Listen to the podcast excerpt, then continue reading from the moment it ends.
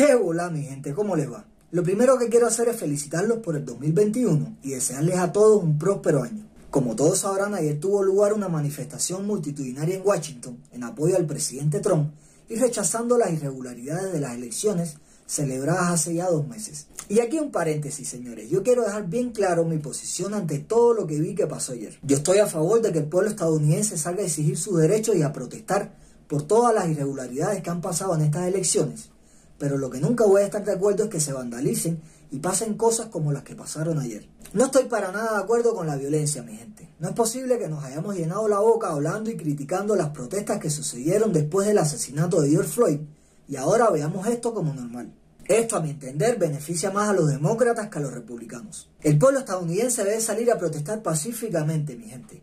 No nos podemos convertir en lo mismo que hace unos meses atrás criticábamos. Ahora poco a poco están saliendo fotos en las redes sociales donde parece que la gente de Antifa se mezcló en los grupos de los manifestantes republicanos para hacer todo lo que vimos que estaba pasando ayer y todo quedara como que lo hicieron los republicanos. ¿Y qué les puedo decir yo, mi gente? Yo no tengo pruebas de nada de lo que se está diciendo en redes sociales. Yo no podría decirles con prueba todavía si al final todo lo que pasó dentro del Capitolio ayer fue causado por los manifestantes republicanos o por la gente de Antifa. Solo quiero llamar a la cordura a los seguidores de Trump y a los votantes republicanos a que usemos un poquito mejor la cabeza. No podemos ponerle las cosas tan fácil a los demócratas, mi gente.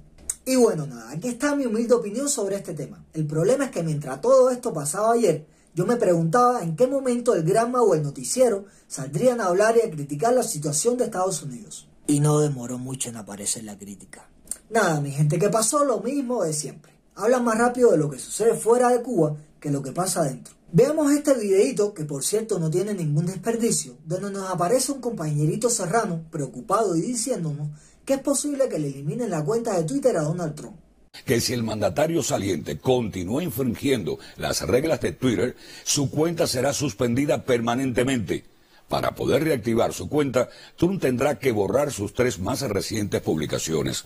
Uno de los tweets presidenciales incluye un video en el que instaba a sus partidarios, congregados este miércoles ante el Capitolio, a protestar contra los resultados de los comicios presidenciales, a que regresaran a sus casas y preservaran la paz, al tiempo que volvía a calificar las elecciones como robadas.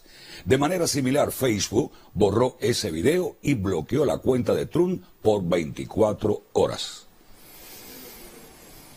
Ya vieron, mi gente. Me llama la atención que aparte de preocuparse porque le eliminen la cuenta de Twitter a Donald Trump, también le dice qué debe hacer para recuperar la cuenta.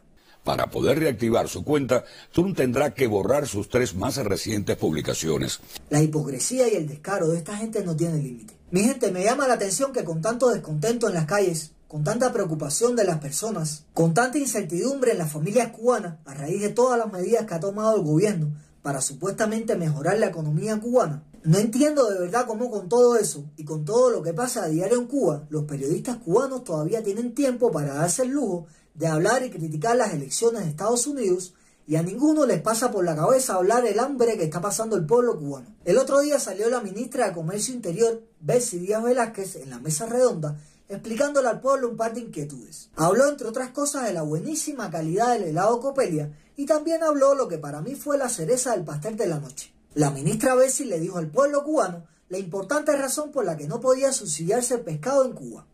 ¿A qué no saben por qué? El pescado de Cuba es importado. Sí, mi gente, como lo acaban de oír. Si muchos están en shock, les digo que no son los únicos. Yo me quedé así mismo cuando lo oí. Qué lindo, ¿no? Cuba, una isla que importa pescado. Siempre que hablamos de la falta de pescado en Cuba, ponemos ejemplo a Bolivia. Pero Bolivia no es el único país que no tiene costa. Dentro de ese grupo, acá en América también entra Paraguay. Pero existen otros países en el mundo que también sufren del mismo mal. Entre ellos Austria, República Checa, Kosovo, Afganistán, Kazajstán. Y la lista continúa, señores. No paren el vídeo por nada del mundo. Pero si les interesa, fuera bueno que después de que se acabe el vídeo, entren a Google y busquen cuántos países hay en el mundo que no tienen costa y busquen también si en alguno de ellos falta pescado. Somos los únicos, mi gente, y somos una isla. Es como que Egipto tenga que importar arena desértica, o como que Colombia tenga que importar café, porque no hay café para el pueblo colombiano. ¿Hasta cuándo, mi gente? ¿Hasta cuándo la falta de respeto de los medios de comunicación y los periodistas cubanos? Miren, mi gente, miren el estado de desesperación de los cubanos hoy por hoy en Cuba. ¡En casa de los generales! ¡En casa de los ministros! ¡A la casa del castrismo! ¡Donde hay riqueza! ¡Hay hambre y miseria! ¡No hay democracia! ¡No hay libertad! ¡No respetan los derechos humanos!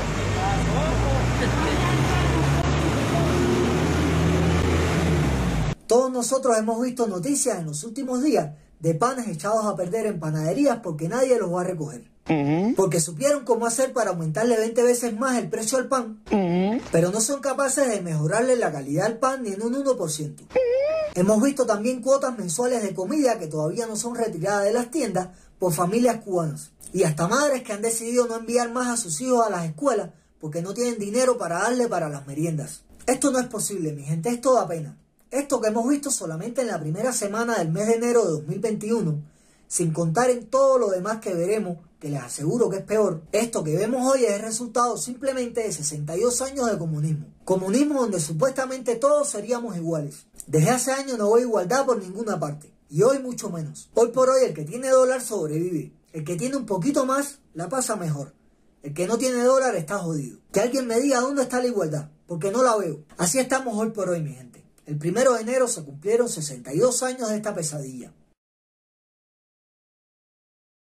El cubano se queja por la corriente, por el precio del helado, pero todavía no se queja por el verdadero problema. Entendamos de una vez que el problema no son los precios elevados.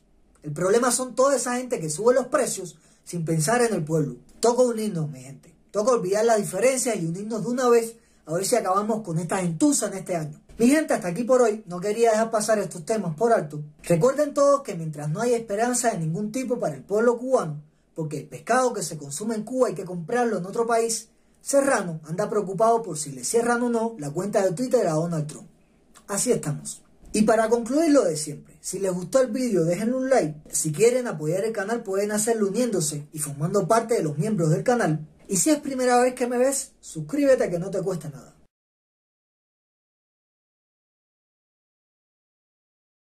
Un abrazo y bendiciones. Chao.